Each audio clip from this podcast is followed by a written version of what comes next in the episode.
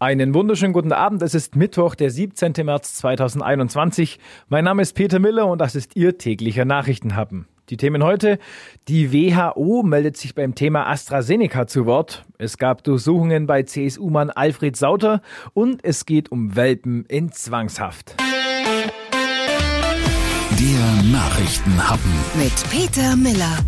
Die Weltgesundheitsorganisation WHO empfiehlt bis auf weiteres die Fortsetzung der Impfungen mit dem AstraZeneca-Impfstoff. Die WHO ist der Meinung, dass die Vorteile die Risiken überwiegen. Morgen soll dann eine Entscheidung fallen. Gibt es grünes Licht, könnte AstraZeneca dann auch bei uns wieder verimpft werden. Zudem will EU-Kommissionschefin von der Leyen mit dem geplanten digitalen Impfnachweis die Reisebeschränkungen in der Europäischen Union überwinden. Entsprechend hat sich von der Leyen heute in Brüssel dazu geäußert. Laut von der Leyen sollen EU-Bürger mit dem geplanten Zertifikat hier aus Brüssel nachweisen können, ob sie geimpft oder kürzlich getestet wurden oder auch von einer Covid-19-Erkrankung genesen sind. Jeder soll diesen Nachweis kostenlos bekommen und sowohl digital als auch in Papierform vorlegen können. Welche Vorteile der Nachweis dann mit sich bringt, soll grundsätzlich den EU-Staaten selbst überlassen bleiben. Gerade Urlaubsländer wie Griechenland wollen mit dem Dokument Reiseerleichterungen verbinden. Aus Brüssel, Sarah Geiser D. Der Nachrichtenhappen. Darüber spricht Schwaben heute.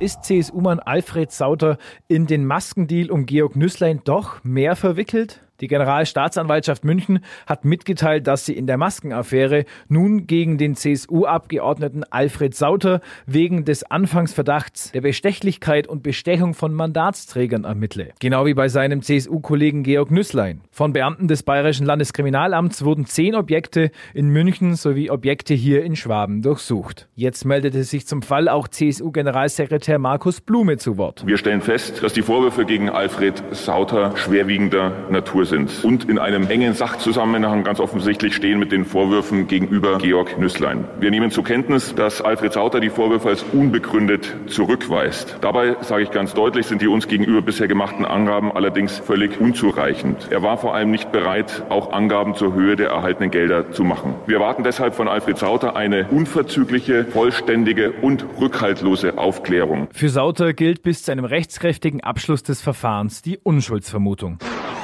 Seit acht Monaten sitzen 20 Hundewelpen im Ulmer Tierheim in Zwangshaft. Was komisch klingt, ist leider Realität.